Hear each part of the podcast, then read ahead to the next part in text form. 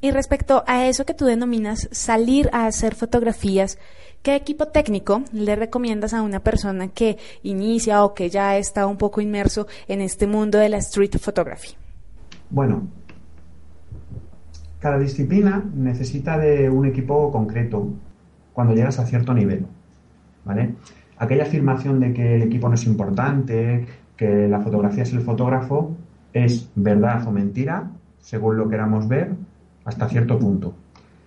Cuando quieres hacer o profundizar en una disciplina, para conseguir ciertas fotos es imprescindible que tu equipo se adecue a esa disciplina. Es absurdo el querer hacer fotografía de fauna con un angular o con un objetivo que por muchos milímetros que tenga no sea luminoso. Al final, para conseguir fotos realmente de calidad necesitas un objetivo de muchos milímetros y, con, y, muy luminoso. En Street Photography hay una serie de requerimientos también, pero es cierto que dentro de las disciplinas de fotografía es aquella eh, en la que puedes tener un equipo especializado con un coste menor. Yo, por ejemplo, el cambiar en su momento de una cámara reflex tradicional, de esas que los que no saben dicen una negra de esas grandes, al equipo Fuji que llevo, me permitió desarrollar mi, mi técnica en street photography. ¿Qué consejos puedo dar? Lo primero, un equipo que no llame la atención, un equipo pequeño. Cuanto más pequeño y menos llame la atención, mucho mejor, porque te va a permitir hacer tomas que de otra forma no vas a poder hacer directamente. La gente interpreta los equipos grandes como de profesionales y lo profesional en la calle se ve como una amenaza a la intimidad. Hoy en día hay equipos no solamente de Fuji, sino de otras marcas que dan una calidad profesional con cuerpos muy pequeños. Lo segundo, más allá de un cuerpo pequeño, un objetivo fijo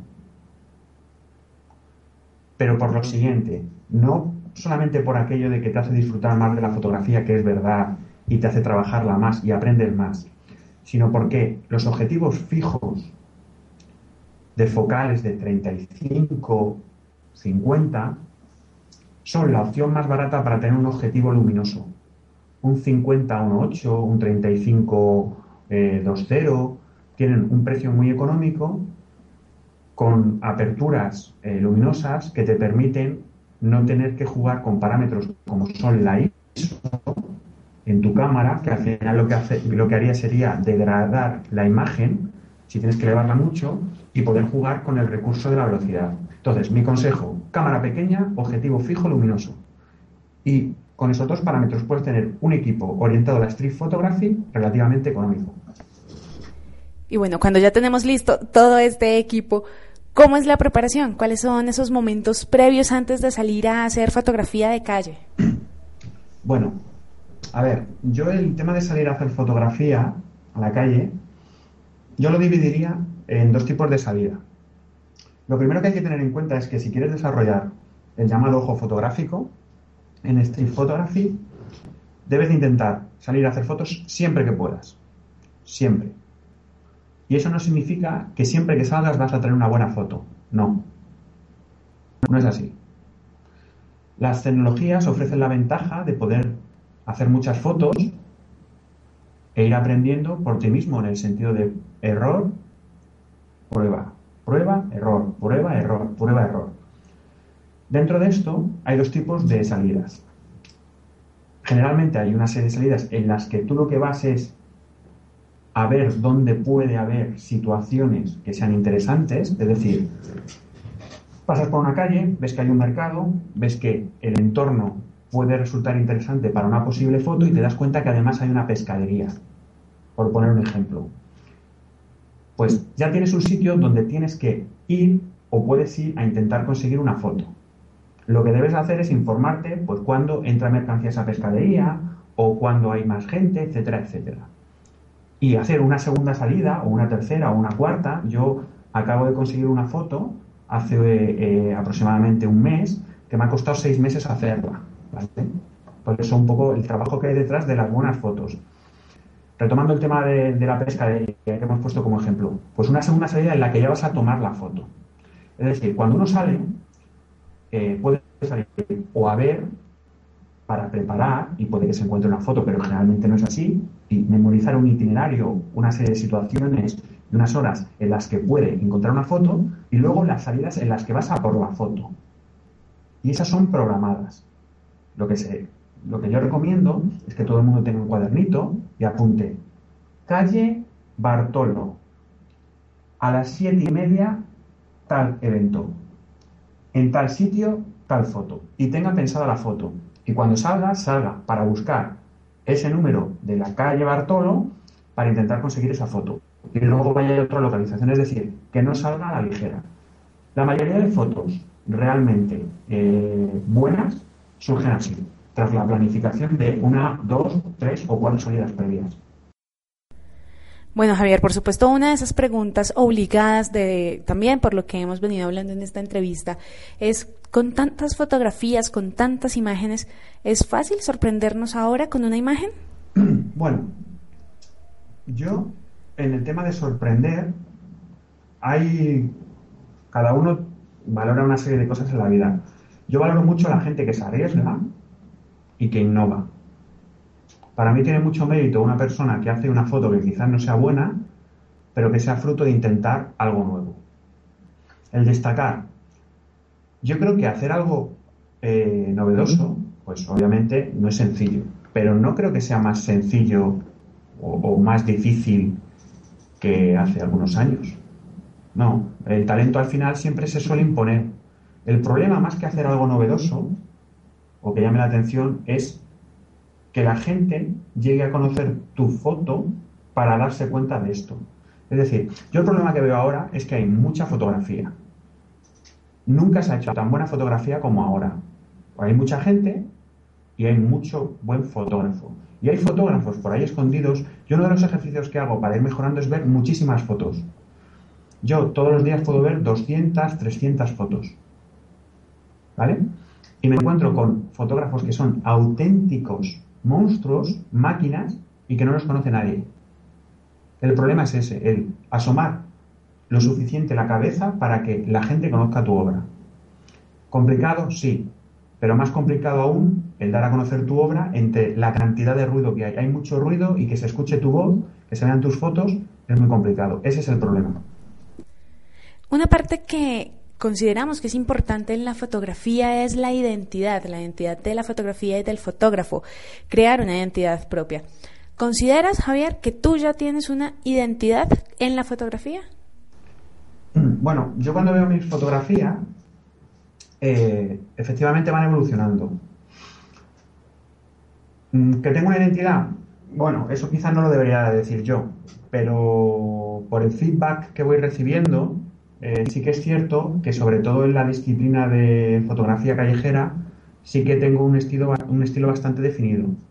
Yo considero que mi estilo está influenciado por, por la cantidad de horas que he dedicado a la fotografía de paisaje y eso hace que juegue mucho con lo que es el entorno. No soy una persona que, que haga fotografía eh, callejera mm, súper intrusiva, de meterle un flasazo a la persona que viene y un primer plano. A mí me gusta que las historias cuenten eh, cuenten, que las fotografías, perdón, cuenten una historia. De hecho, eso ha dado lugar a una serie de eventos eh, en Expected City en las que presento mi fotografía y, cuento la historia de cada foto. Y, se ve como, eh, para mí casi es una fotografía de paisaje urbano. La cuestión no es si yo tengo o un fotógrafo tiene ya su estilo, sino qué recorrido tiene ese estilo. Y esto está muy en relación con la, con la capacidad que tengas para renovarte. Es decir, eh, lo que no puedes permitirte es, ya tengo mi estilo y dejo de estudiar, de evolucionar y de probar cosas. Porque tu estilo, si es bueno, empezará a ser imitado tarde o temprano. Y entonces tu fotografía no destacará, no asomará la cabeza, como decíamos en, la anterior pregunta. Entonces, ¿creo que tengo un estilo propio? Pues me van diciendo que sí. ¿eh? La impresión que, que tengo yo es que sí, pero además el feedback es que sí. ¿Que está totalmente definido? No creo que nadie tenga un estilo totalmente definido. ¿Por qué? Porque tienes que evolucionar constantemente. Algunos de los blogs que más visitamos y recomendamos en Fotógrafo No Fotógrafo son Fuji Experience y Crónica de un Fotógrafo. Cuéntanos, compártenos qué pueden encontrar quienes visitan estos, docs, estos dos blogs. Bueno, em, por comenzar por Crónica de un fotógrafo, ese es un blog eh, de carácter más personal, em, en el que, bueno, voy compartiendo por un lado, eh, pues el día a día. Ahí es un poco, eh, pues donde voy explicando un poco mi experiencia, ¿no? En este camino. Recientemente ha servido de diario a un viaje que he hecho a Islandia, que ha sido una auténtica pesadilla. Y, bueno, ahí me pueden conocer quizás más como, como persona, ¿no? como fotógrafo y como persona. Y, bueno, eh, lo que la idea hacia donde va ese blog es el potenciar cuando, cuando quizás mediado el año, el compartir experiencias similares de otros aficionados, de otros aficionados serios a esto de la fotografía. Eso es un proyecto que está ahí eh, desarrollándose y que, bueno, creo que al final eh, voy a poner en marcha a mediados de año. Luego, eh, Fuji Experience, que es el blog técnico, el blog en el que se pueden encontrar tutoriales, etcétera, etcétera. este año tiene como objetivos mm, desarrollar el canal de YouTube,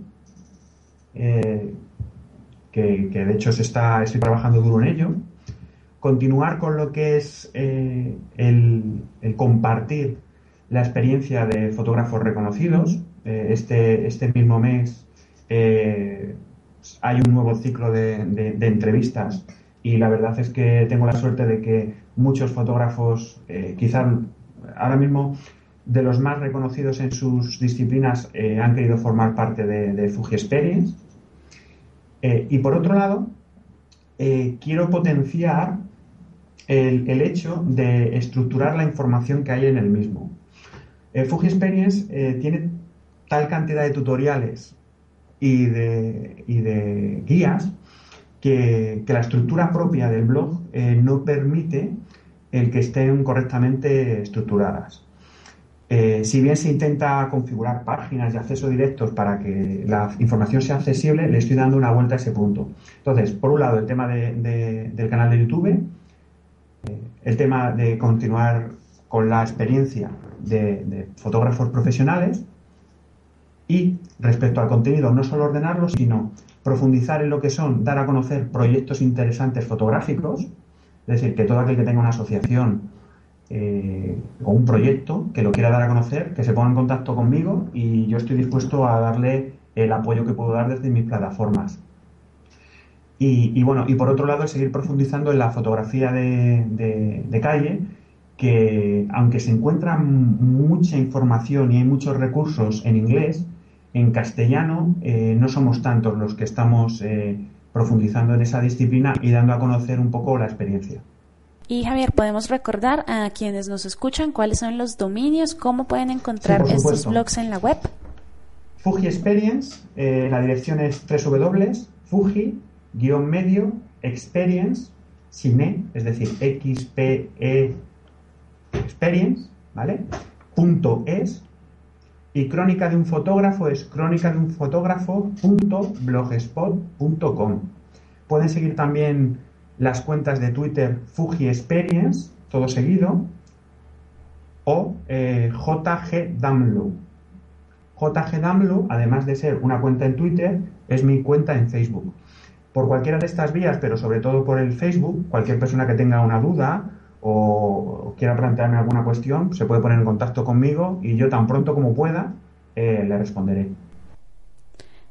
Nos decías entonces que Islandia fue una pesadilla, dijiste la palabra pesadilla.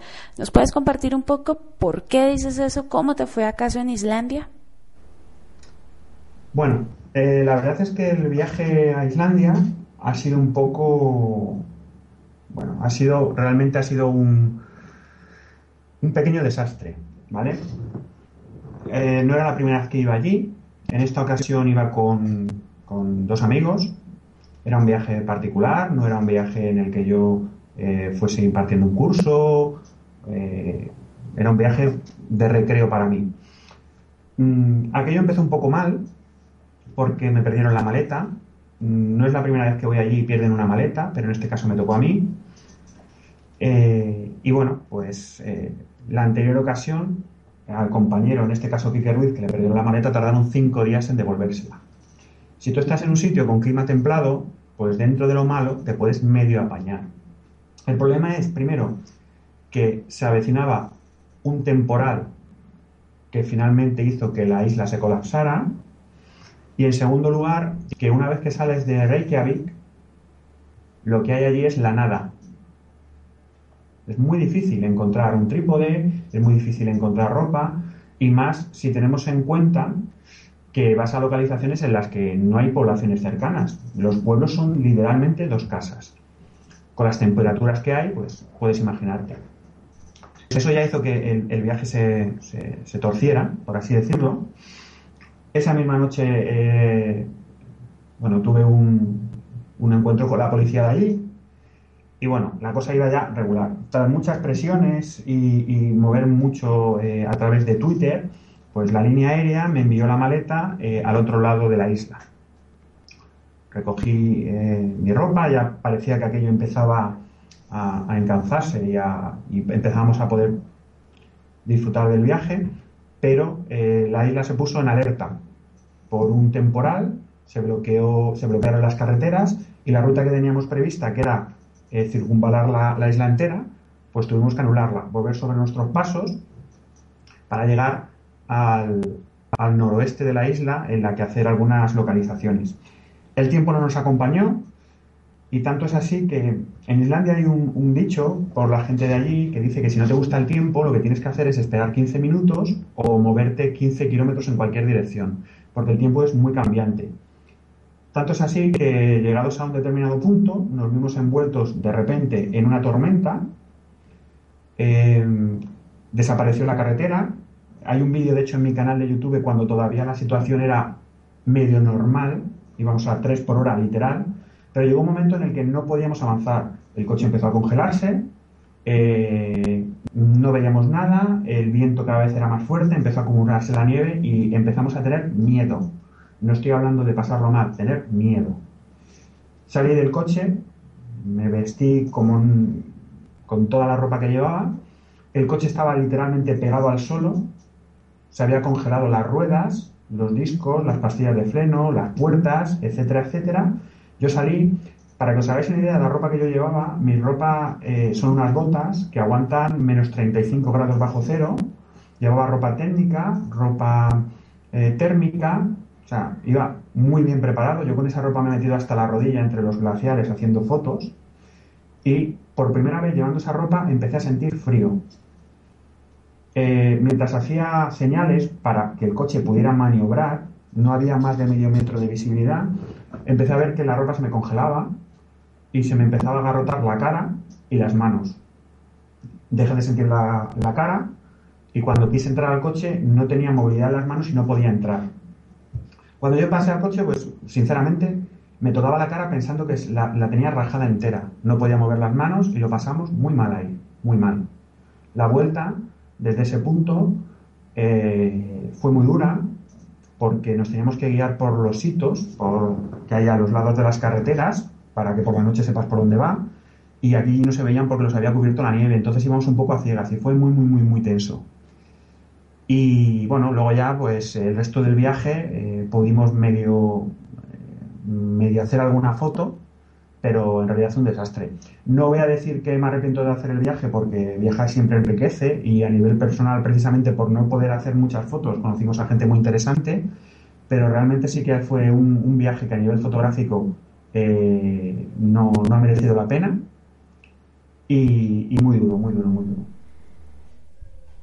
¿Y nos puedes adelantar a dónde será tu próximo viaje?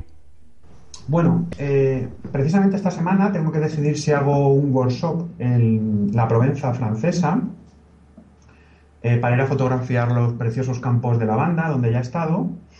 Y em, a medio plazo, el siguiente viaje grande que estoy pensando es a Asia.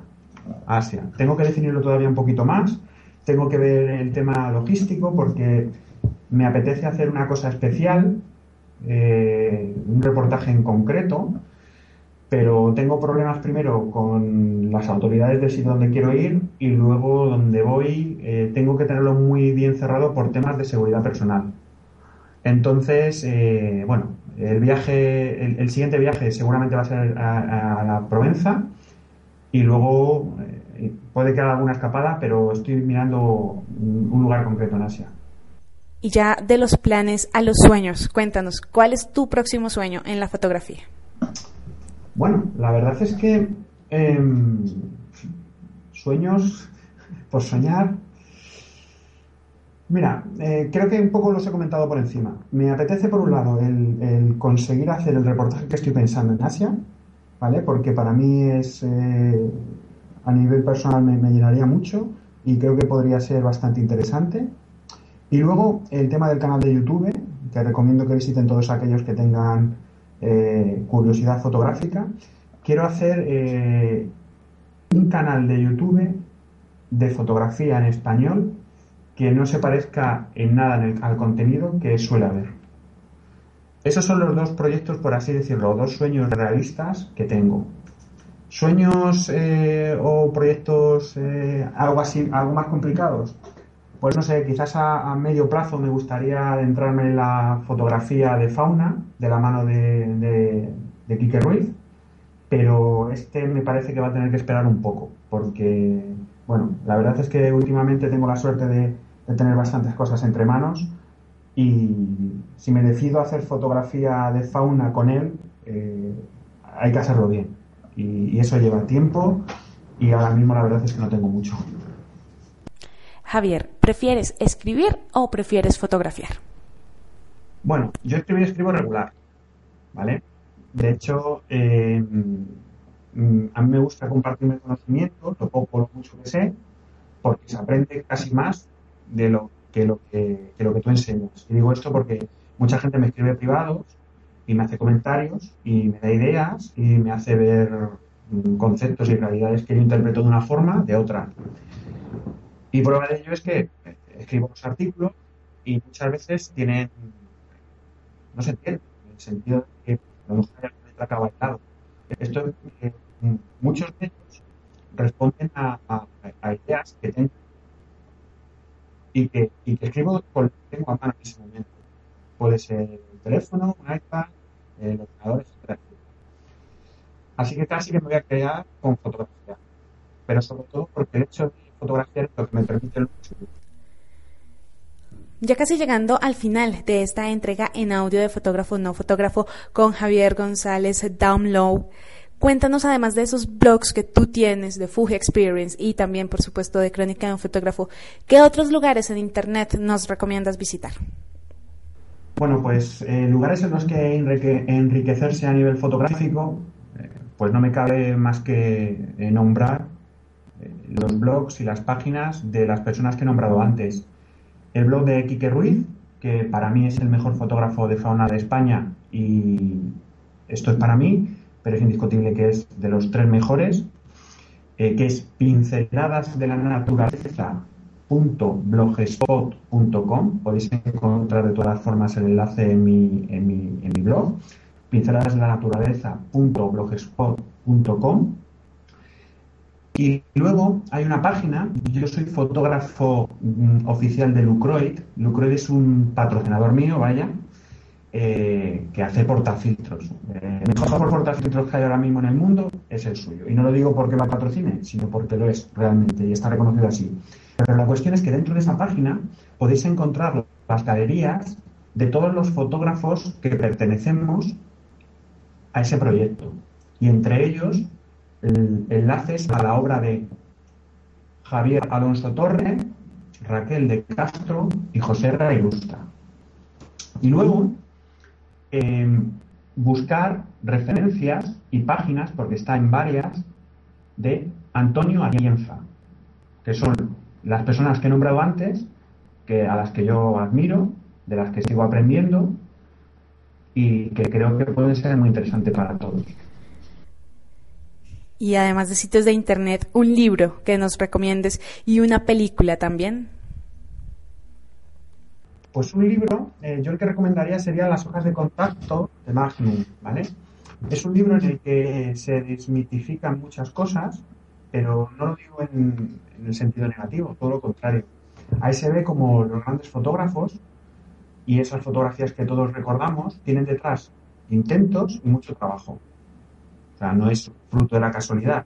Quizás esa idea que se tiene de, la casualidad es la que ha significado el momento, el instante decisivo. Y efectivamente existe, pero tiene que ir apoyada de mucho trabajo. Y en ese libro se el trabajo que tienen todas esas excelentes fotografías.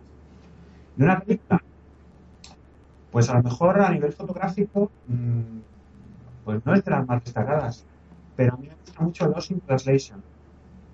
Me parece y es una película que me gustó mucho en su momento y que de vez en cuando vuelvo a ver. Pero vamos, esta, esta la, la, recomiendo no por el hecho de que cuente con una fotografía excelente, sino porque a nivel personal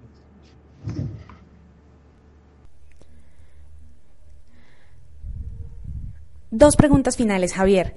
Tres palabras que no debe olvidar un fotógrafo. Respeto, trabajo y estudio.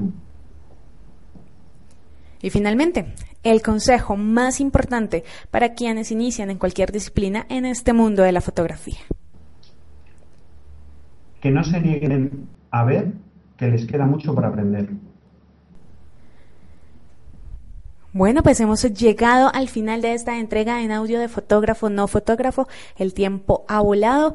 Un espacio, una entrega especial que realizamos vía Skype desde España con Javier González Download, a quien le agradecemos profundamente que comparta con nosotros esa experiencia de vida, esa experiencia como fotógrafo, también sus sueños y por supuesto todos estos consejos que nos ha dejado a nosotros y nosotras. Muchísimas gracias Javier González Download por estar aquí en Fotógrafo no Fotógrafo. A vosotros eh, agradeceros la atención y un saludo para todos los aficionados a la fotografía eh, que me están escuchando.